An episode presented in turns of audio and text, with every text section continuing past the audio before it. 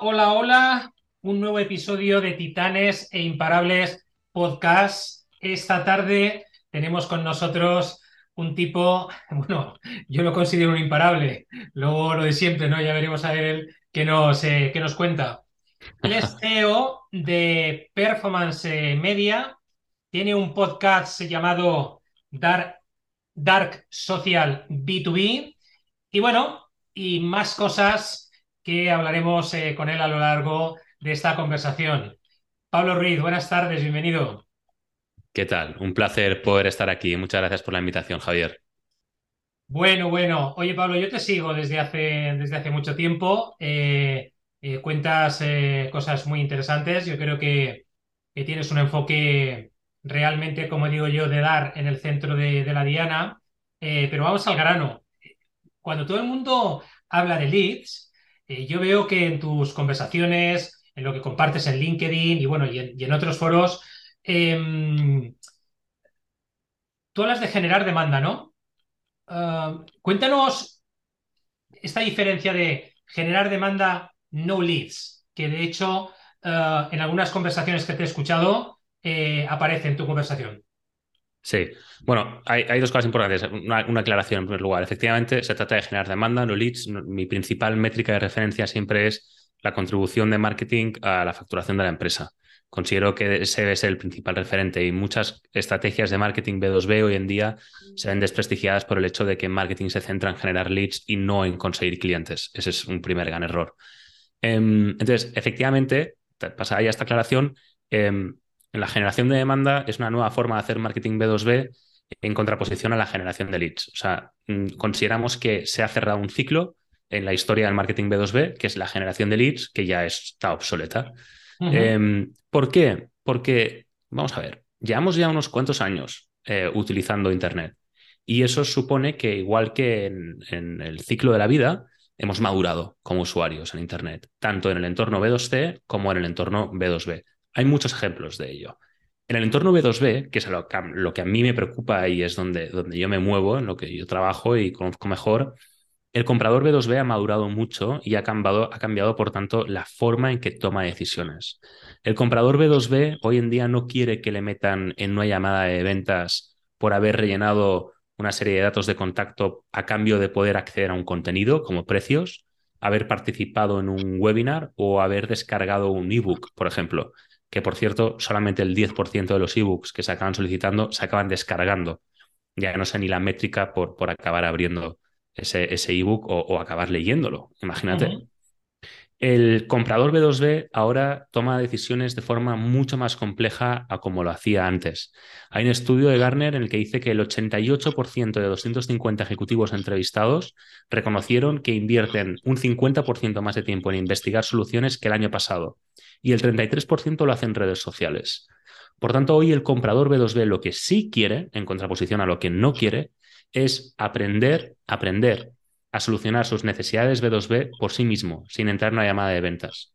Lo que quiere es em, poder buscar información al respecto a una solución en comunidades, en redes sociales, podcasts, vídeos, eh, cuando digo comunidades me refiero a lugares como Slack o, Discord, en foros como Reddit o como Quora, eh, podcasts como puede ser el mío, puede ser el tuyo o el de cualquier otro a través de influencers B2B, redes sociales como LinkedIn, grupos en LinkedIn, grupos en Facebook.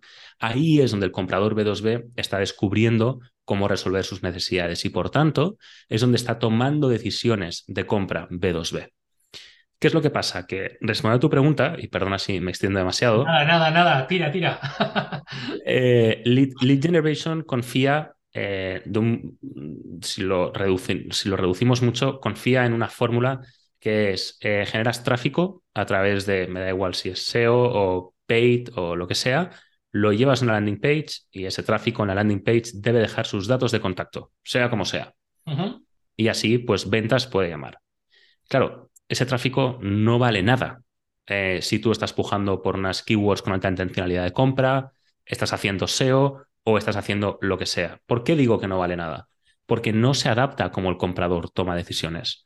El proceso de toma de decisión puede durar meses. Es un proceso de toma de decisión en el que no es que pueda durar meses, es que suele durar meses. Las 25 auditorías que he hecho el último año, Ningún, ningún proceso de toma de decisión dura menos de tres meses y en todos los procesos de toma de decisión hay un comité de compra compuesto por al menos tres personas. Entonces, es mucho más complejo que caer en una página web y dejar tus datos. Eh, por muy buen vendedor que seas, el comprador B2B rechaza los embudos, rechaza las llamadas de venta. Tú no puedes meter un CRM 100 oportunidades de venta para convertir dentro de 6, 7, 8, 9 meses. Porque lo que pasa cuando el tráfico llega a una página web y eso es lo importante, lo que quiero decir, es que hace mucho tiempo que el comprador identificó la necesidad. Cuando llega a tu página web está al final de, ese proceso de descubrimiento. Y si tú no has evangelizado a esa audiencia a lo largo de todo el proceso de toma de decisión, las posibilidades de que convierta ese lead a un cliente contigo son menores del 30% con respecto a tu competencia que sí evangelice. Entonces, ¿cuál es la diferencia entre lead generation y demand generation? Lead generation es básicamente lo que explicaba, ¿no? Eh, llevo tráfico a una página web, me dan sus datos de contacto y yo les llamo. Demand generation es, voy a crear una estrategia de contenidos destinada a que el comprador aprenda conmigo a resolver su necesidad desde que la identifique.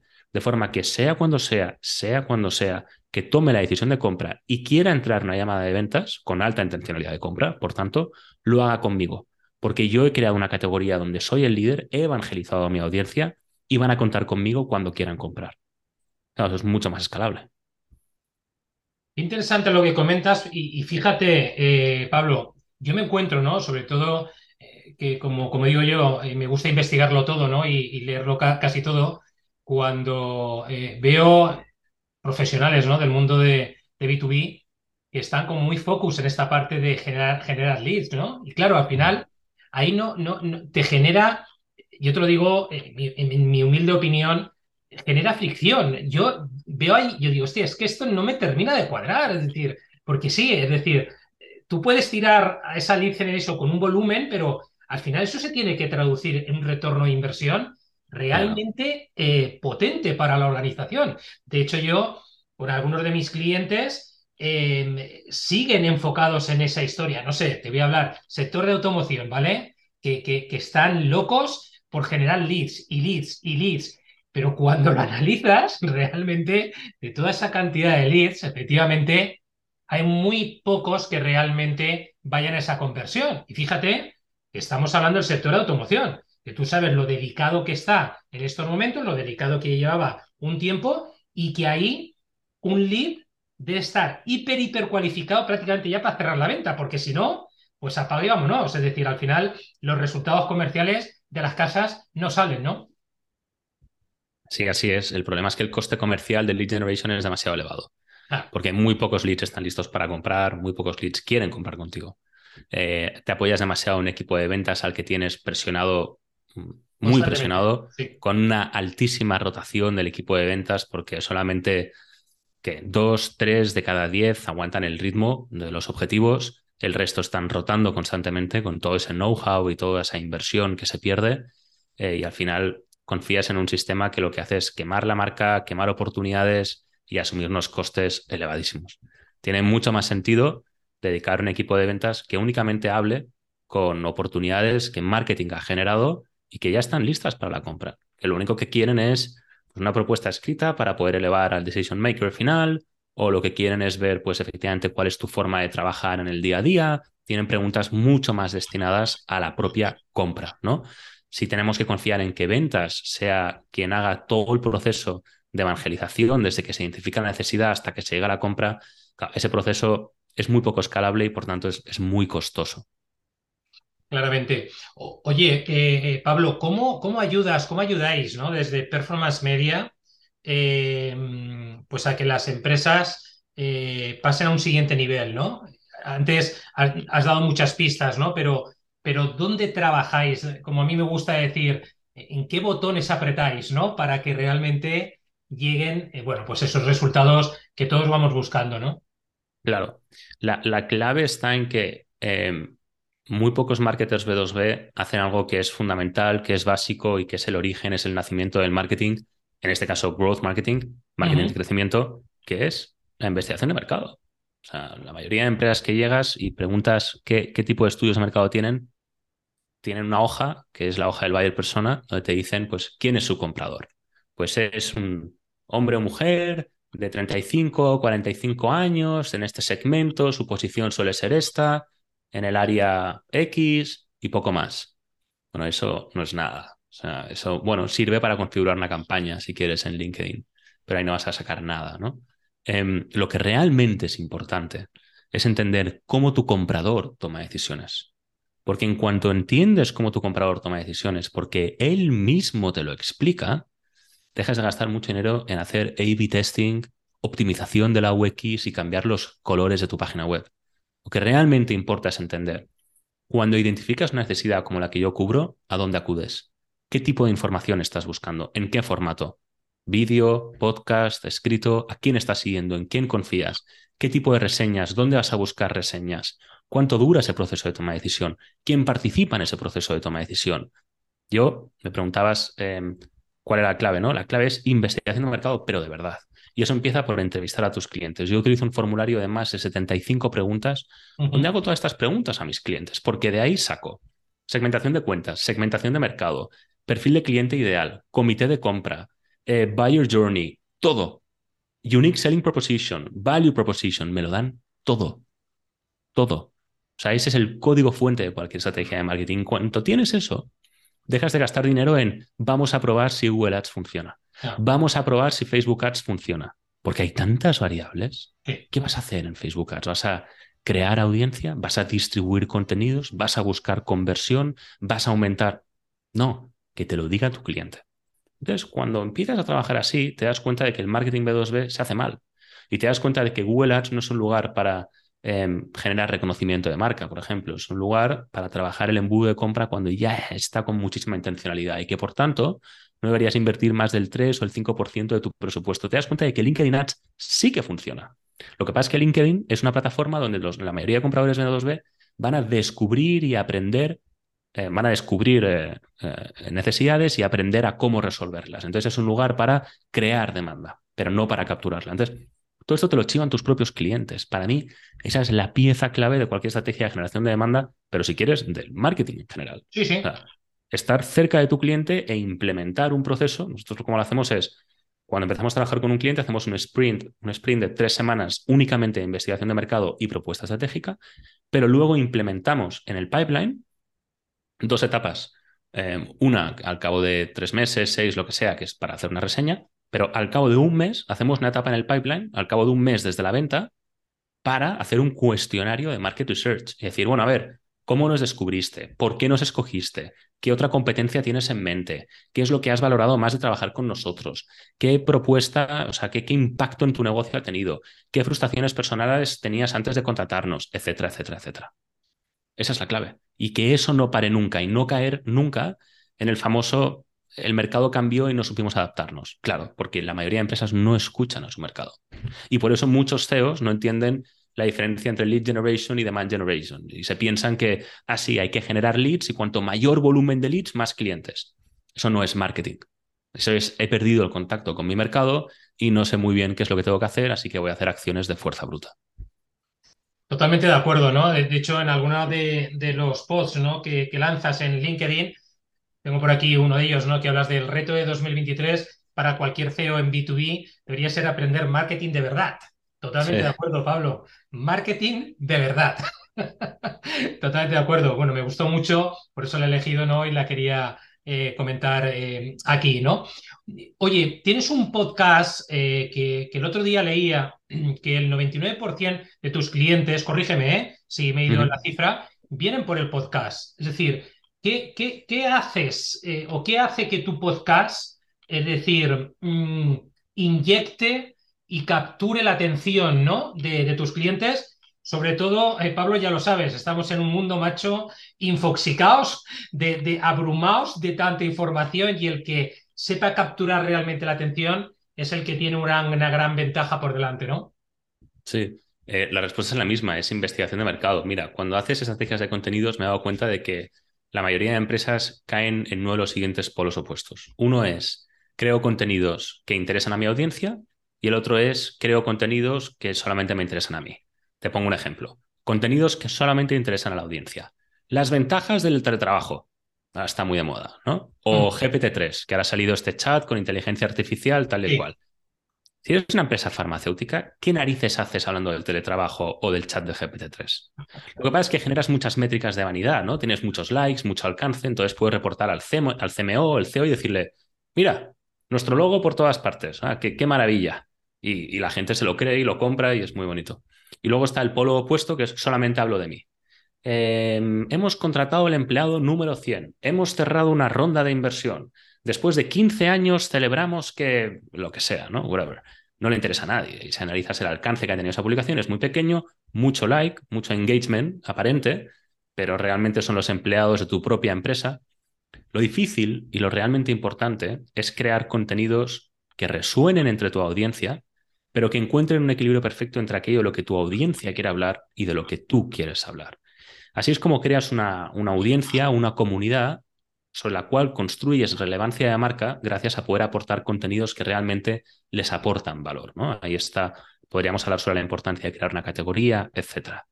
Yo lo que hice cuando empecé con Performance Media fue ese estudio Market Research, donde me entrevisté con muchísimos compradores potenciales y les pregunté, ¿a ti qué te interesa?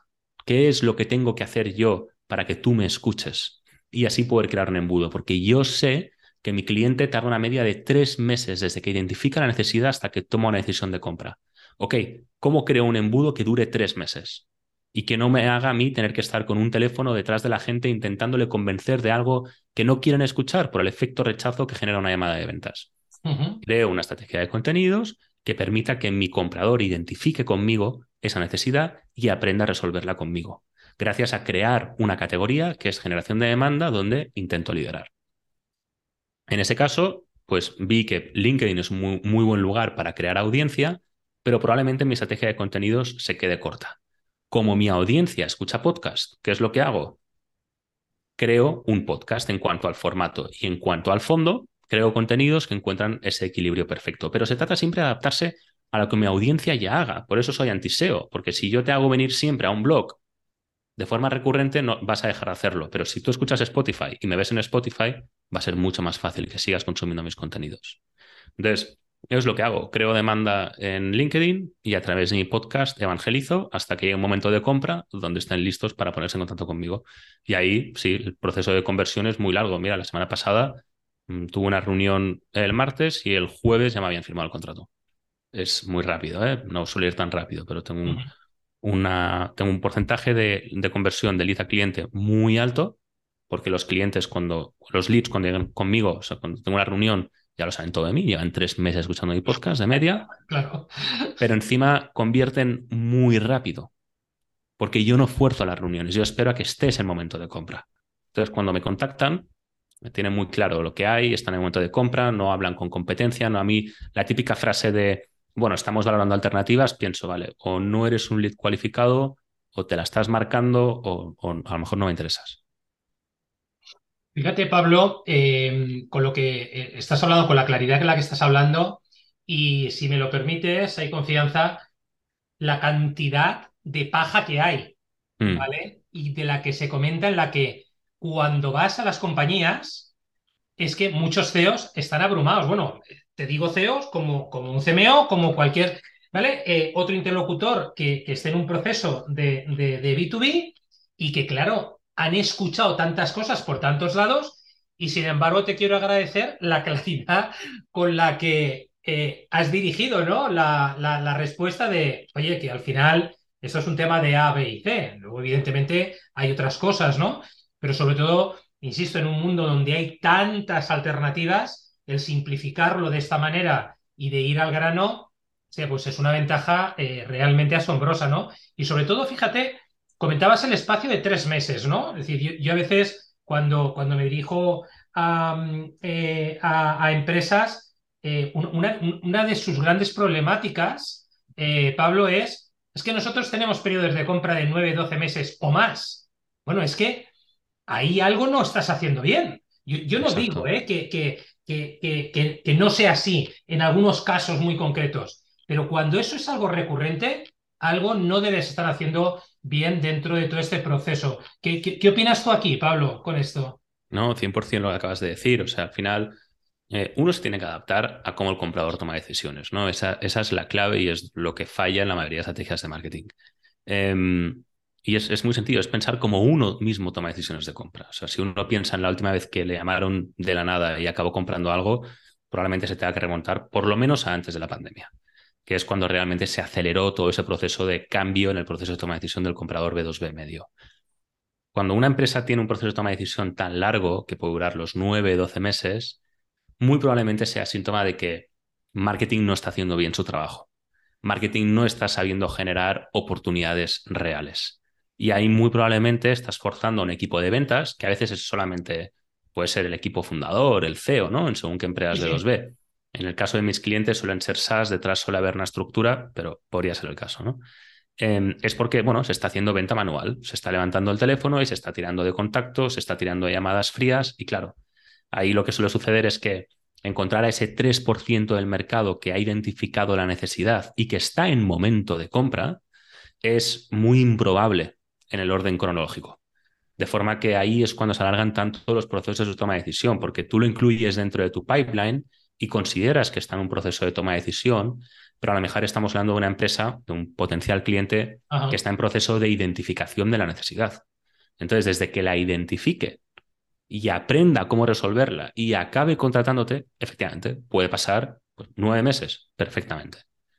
¿Por qué? Porque marketing no está haciendo bien su trabajo. El trabajo de marketing debería ser acompañar a tu audiencia a identificar la necesidad, a enseñarles cómo resolverla y a generar oportunidades para ventas. Ese es el problema, que no hay una estrategia de marketing detrás. En esta, en esta misma línea, Pablo, y, hablando, yo, yo recuerdo que la primera vez que, te escuché eh, y que supe de ti ya hace mucho tiempo, em, el concepto de dark social, ¿no? Eh, ostras, esto, alguna gente cuando, cuando hablas en este, en este sentido dices, hostia, ¿qué es esto? ¿no? Eh, suena como algo, eh, como algo oscuro. Eh. Perdóname, Pablo, que... no, sí, sí, lo sé. Mis colegas me decían, pero tío, esto es Dark Social, pero esto suena como algo... es que esto van por detrás y no sé qué hacen. No, no, no, qué va, qué va, qué va. Cuéntanos, por favor, Pablo, para los oyentes que nos estén escuchando, ¿qué es realmente el Dark Social? Porque ya, has contado, has dado muchas, muchas pistas, pero realmente, ¿qué es el Dark Social y qué es lo que el Dark Social, evidentemente, puede hacer por las, por las compañías, ¿no? Para para evidentemente pues, aumentar sus resultados. Bueno, el Dark Social ya está haciendo mucho por el 99,9% de las empresas. El Dark Social está en todo proceso de toma de decisión, lo controles o no, porque el cliente B2B, como efectivamente adelantaba, toma decisiones en el Dark Social. Entonces, vayamos directamente a explicarlo con un ejemplo práctico. Yo cuando analizo eh, Web Analytics de las fuentes de tráfico de cualquier página web, incluida la mía, lo que veo es que normalmente hay tres fuentes de tráfico principales. Tráfico directo, organic y social. Y unas cosas que hago siempre muy interesantes es que en el, en el pipeline, en la primera reunión que hay entre ventas y un cliente potencial, una de las preguntas que obligamos siempre a hacer a ese cliente potencial es ¿cómo los has conocido? Y yo, en, mi caso, es lo que tú decías, el 95% de mis clientes, no de mis leads, vienen a través de mi podcast. Pero mi podcast no aparece en mis entre mis fuentes de tráfico. ¿Por qué? Porque todos esos lugares donde el comprador B2B hoy en día está tomando decisiones, eh, comunidades, grupos abiertos, Slack, Discord, Twitter, LinkedIn, grupos de Facebook, de LinkedIn, podcast, vídeos, son lugares que no son atribuibles. Ningún software de atribución están rastreando toda esa journey de descubrimiento y de aprendizaje por parte del comprador. Entonces, es imposible para un software de atribución poder decir de dónde vienen los clientes porque los clientes vienen de esos lugares no atribuibles. Em, no olvidemos que una conversación en WhatsApp es, forma parte del Dark Social. El otro día, con motivo del cierre del año, Spotify compartió conmigo que mi podcast está entre el, el 5% de podcasts más compartidos del mundo, pero lo más interesante es que el, el segundo lugar donde más se compartió mi podcast es en WhatsApp.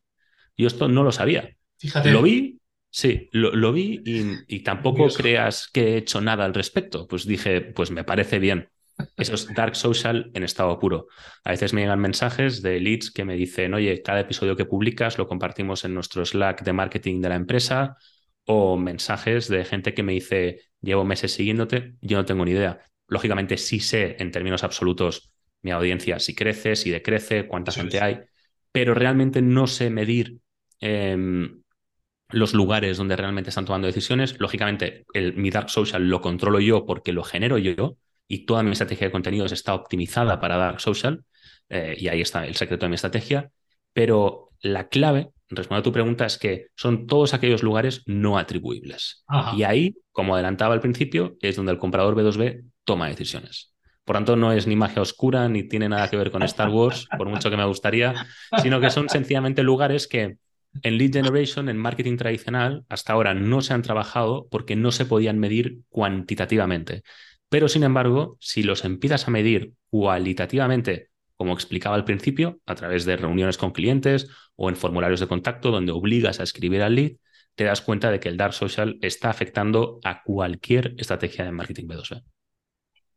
Eh, eh, Pablo, en esta línea y últimamente eh, has hablado mucho de Chris Walker. De hecho, eh, tuve la oportunidad ¿no? de, escuchar ¿no? la, entrevista. Eh, y, mm, y, bueno, cuéntanos, ¿no? Porque Chris Walker habla de un o de una parte de un método de cómo hacer las cosas. Para ti es un referente, evidentemente, vale, como comentas, es un mentor para, para ti. es el que ha abierto, ¿no? Digamos, open mind, ¿no? La, la, mente, ¿no? De, decir, que no estamos aquí, que ahora estamos aquí y aquí es donde tenemos que... Cuéntanos algo de este tema porque sí que efectivamente nos has hablado del marketing research, ¿vale? Em, parte del método habla también de búsqueda de señales positivas, de replicar, de escalar, de integrar, de optimizar y monitorizar. Cuéntanos un poquito, por favor, sobre todo para que aquellos que no sepan quién es Chris Walker, ¿vale? Pues eh, puedan hacerse una idea en este sentido y sobre todo eh, bueno, pues cómo, cómo eh, tú este método de alguna manera lo llevas también a tu ADN, ¿no? En ese sentido. Chris, Chris es uno de los padres del marketing B2B. Él ahora mismo está llevando, a cambio, está llevando a cabo un cambio muy profundo de cómo se hace marketing, porque él apuesta por la idea de que el marketing B2B actual se encuentra en el mismo estado en el que se encontraba la medicina a finales del siglo XIX.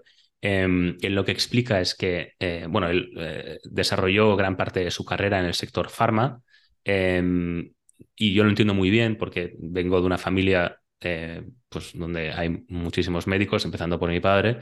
Entonces, él, unas cosas que me explica es que a finales del siglo XIX el avance que había en medicina era, era uno, X, lento, en comparación con el que hay ahora, porque no existía una comunidad internacional con una serie de estándares de trabajo, de procesos de trabajo, para poder compartir, validar y testear nuevos avances, nuevos descubrimientos en el, cambio, en el, cambio, en el campo de la medicina. Y es precisamente a mediados del siglo XX y no soy ningún experto en medicina, por favor, no nos confundamos, estamos explicando esta historia a modo de referencia, es en el siglo XX cuando precisamente gracias a la creación de esos estándares por parte de la comunidad científica, la introducción de eh, estándares y procesos de trabajo eh, por parte de la FDA, la autoridad médica en, Estados Unidos, es cuando realmente existe una explosión de avances en el mundo de la medicina porque se empiezan a compartir las ideas y se empiezan a compartir formas de validar y de avanzar sobre el trabajo en torno a esas ideas. Él lo que explica es que el marketing B2B hoy en día se encuentra en el mismo punto que, en el, que, la medicina eh, a finales del siglo XIX y no puedo estar más de acuerdo. Mi, mi, mi necesidad o mis ganas por, por hacer lo que hago hoy en día en marketing B2B vienen dadas por el hecho de que yo siempre he trabajado en el marketing B2B desde el año 2013. He hecho marketing B2B desde el, el más tradicional de coger una maleta, irme a China, a visitar a clientes en ciudades de estas megalópolis que no sabía ni su nombre, eh, he estado en ferias comerciales por todo Asia y luego ya poco a poco he ido digitalizando mis, estrategias de marketing. Pero el gran problema que me encontré y que te puedes seguir encontrando hoy en día es que no existen estándares, no existen prácticas, no existen resultados compartidos sobre qué ideas funcionan y cuáles no en marketing B2B. Si tú intentas, por ejemplo, montar un e-commerce, pues más o menos sí que hay un, manual de buenas prácticas y hay ciertas cosas que puedes hacer y que puedes aprender relativamente fácilmente. En marketing B2B no. La gente habla sobre ebooks y webinars y cosas que no funcionan.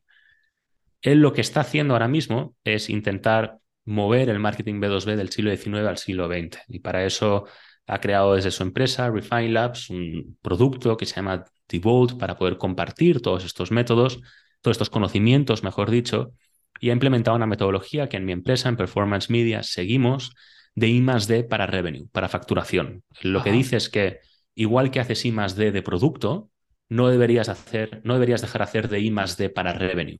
Entonces, no se trata de, como dicen en lead generation, tener muchas fuentes de lead. Tienes que tener muchas fuentes de revenue. Y para eso, revenue, perdón, lo digo en inglés, facturación en castellano, yo es que aprendo de ellos en inglés y se me queda todo en inglés, y perdón por ello. Em, tienes que tener canales, bueno, una metodología de implementación de nuevos programas de revenue. De forma que si tú implementas una metodología en tu empresa en la que constantemente estás haciendo investigación de mercado, constantemente estás siguiendo una metodología de I más D para generar nuevos programas de revenue, Ahí es donde está, lógicamente, el secreto de crecimiento y adaptabilidad de tu empresa en el largo plazo. ¿no? ¿Cuál es esta metodología de I D? Investigación de mercado, testeo, búsqueda de señales positivas, replicar cómo has conseguido esas señales positivas, escalarlas, integrarlas en el resto del equipo y luego ya optimizar y monitorizar ese programa de revenue que hayas creado. Y esa es la metodología I D para facturación, que es la misma que aplicamos nosotros para aplicar cualquier programa de revenue con cualquier cliente con los que trabajamos. Interesante lo que, lo que comentas, Pablo. oye, eh, cambiando un poquito de tercio, decides emprender. Em, esto es, eh, sientes la llamada, como digo yo, o dices, eh, estás ya harto de, otra, de otras y, necesitas trabajar para ti mismo, con tu visión, con, con, tus formas de hacer. cuéntanos un poquito, es decir, ¿qué te lleva ¿no? a, a, dar este salto, ¿no? En este sentido. Yo, yo, siempre he emprendido, siempre he sido dueño de mi empresa, nunca he trabajado, bueno, en Londres anecdóticamente trabajé para, para otras empresas, eh, para otra empresa en particular de, banca, pero siempre, siempre, siempre he emprendido. Em, es mi forma de verlo, ¿no? Eh, durante una época, un impasse de mi vida, sí que trabajé para una empresa, pero duró muy poco tiempo, eh, porque nunca he dejado de hacer mis cosas en paralelo. Y, no sabría decirte, es, está en mi ADN. Lo eh, tienes en tu ADN. Fenomenal, fenomenal. Oye, ¿qué te iba decir? Dentro de esto, y más eh, los que estamos, ¿no? Eh, con esta, como digo yo, con esta vena, ¿no? De, emprendimiento constante, ¿qué hábitos aplicas en tu día a día, Pablo? Que dices, oye, yo creo que esto es lo que me da, de alguna manera, la energía para seguir un día y otro día y otro día ¿vale? Bueno, hasta donde nos puedas contar, ¿eh? ¿eh? en este sentido, que sobre todo para los oyentes pueden decir, joder, pues mira, Pablo, si hay que hacer esto, no sé, eh, puedo compartir contigo em, con un invitado que tuve hace tiempo eh, que, que, me decía, oye, Javier, yo aplico la mentalidad del 1%. Yo el día que tenga o no tenga ganas de hacer algo, siempre algo, algo. Y esto es lo que me va empujando día a día, porque a veces también, pues un emprendedor pasa por fases, digamos, raras, ¿no? Sí, o sea, creo que o sea, la, respuesta general a tu pregunta está en tu propia pregunta, que es, ¿qué hago em, para seguir hacia adelante todos los días o qué es lo que me hace ser constante? O sea, es el, es el hábito, tú mismo lo has dicho. El hábito, el tener eh, un horario que sigues a rajatabla, ser un monje, para mí es el secreto de, de conseguir constancia y la constancia es el secreto de conseguir cosas. Em, es tan aburrido como eso para mí. Es algo que he validado ya muchas veces, me ha funcionado siempre y considero que en mi caso la clave está en eso. Hábito equivale a constancia, constancia equivale a conseguir cosas. Em, con, el, con el esfuerzo que requiere pues seguir el hábito que a veces pues no te apetece, pero ni te lo planteas. Oye, te levantas, haces lo que hay que hacer, te vas a dormir y al día siguiente igual. Eh, no hay más. Metodología, metodología, metodología. ¿Que hay momentos duros? Claro, un emprendedor, el, sobre todo cuando empiezas solo, el problema al que te puedes enfrentar eh, es que cuando empiezas el primer día tu mesa está vacía em, y te encuentras con un folio en blanco en el que si no escribes no pasa nada, con lo que es muy fácil caer en la tentación de, de no avanzar, ¿no? Por eso yo creo que es muy, muy importante nunca dejar de aprender nunca dejar de ver cómo lo han hecho otros y cómo, cómo ver pues, qué pasos tienes tú que llevar a cabo para poder conseguir lo que quieres, ¿no? A nivel metodológico, porque hay un riesgo muy importante siempre que es el de, la mesa vacía, el de la hoja en blanco, ¿no? Em, y construir sobre ello a veces es difícil, sobre todo si, bueno, no lo has hecho antes, claro. Lógicamente. Oye, Pablo, em, las dos últimas, ¿de acuerdo? Ah, dentro del tiempo que nos habíamos marcado. Em, has compartido muchas cosas, pero ¿podrías compartir tres tips, tres, tres cosas de las que dices, Javier, esto funciona de la leche? Luego, evidentemente, cada uno en su sector y con sus formas, ¿no? Pero esto funciona de la leche para, bueno, pues donde están ahora todas las empresas, ¿no? En, en aumentar, ¿vale? Su facturación, como decías antes, el revenue, pero sobre todo en hacer clientes recurrentes, ¿no? Porque a veces es verdad, ¿no? Que, que, que, puedes cerrar proyectos en donde puntualmente trabajas sobre un proyecto, pero ya no vuelves a trabajar con este cliente eh, nunca más, ¿no? Dentro de, de, de, tu experiencia y también del trabajo que hacéis con las empresas, ¿qué cosas realmente funcionan y funcionan de verdad si realmente uno eh, las pone o las va poniendo en su sitio en su día a día? Con respecto a lo primero, escuchar al mercado y con respecto a lo segundo, escuchar a tu cliente. Ajá. Escuchar. Es que em, no hay nada más importante en cualquier negocio, yo considero. O sea, producto y crecimiento, ¿no? Em, son para mí los dos pilares de cualquier empresa. Entonces, ¿cómo crecer? Escucha al cliente, entiende cómo toma decisiones, adapta tu estrategia de crecimiento a cómo tu cliente toma decisiones. En cuanto al producto, entiende qué es lo que tu cliente valora más de tu producto o servicio yo en mi caso es servicios, em, y entiende qué es lo que valora menos y deberías mejorar. Es que siempre es escuchar. Es que nada más nunca me he encontrado ante un caso en el que alguien diga, escuché demasiado a mis clientes. Ahí está. Es que no va a pasar, ¿no? Y como no existen trucos ni atajos, em, nos estamos muy acostumbrados a escuchar esto. En la realidad, muy poca gente lo hace porque pensamos que es, básico, es obvio. Bueno, es tan básico y es tan obvio que casi nadie lo hace. Y sin embargo es, es clave. Fíjate eh, que además volvemos a, los básicos, ¿no? Esa, esa parte, como bien dices, de escuchar ¿no? al cliente, de preguntar, de hacer preguntas adecuadas o preguntas enfocadas o preguntas inteligentes, como queramos llamarle, pero sobre todo escuchar, ¿no? Y es tan básico, tan fundamental, que muchas veces, pues bueno, no se hace de la manera que se tiene que hacer y así muchas veces pues sucede lo que, lo que sucede, ¿no? Oye, Pablo, pues em, eh, ¿cómo, ¿cómo, podemos saber de ti? Si queremos, pues bueno, pues si queremos o los oyentes quieren contratarte, quieren acercarse a ti, ¿cómo, cómo, te, pueden, cómo te pueden localizar? Mi página web, performance, performancemedia.io, y ahí sale mi perfil a LinkedIn, al podcast, estrategias de Dark Social. Em, eh, tengo datos de contacto, tengo un bootcamp, tengo todo lo que, lo que puedan estar buscando. Creo que está ahí, pero vamos, que siempre estamos aprendiendo constantemente qué es lo que busca la audiencia. Fenomenal, Pablo. Bueno, pues eh, yo reitero lo que he dicho al principio. Creo que eres un tipo imparable. Eh. Gracias. Muchísimas gracias por, por, por, haber compartido con nosotros en este, en este tiempo, eh, bueno, pues tanto conocimiento y tanta experiencia. Esto da para muchas conversaciones, pero claro, al final el tiempo es, es el tiempo. De verdad, reiterarte y agradecerte pues que, que hayas hecho un paroncito para estar aquí con, con, nosotros y nada, desearte que sigas teniendo eh, muchos éxitos, Pablo. Un placer, Javier. Muchísimas gracias. Muchas gracias por, por tus palabras. Es un honor. Y, y nada, lo mismo te deseo. Gracias, Javier. Muy bien, cuídate mucho. Un abrazo. Igualmente.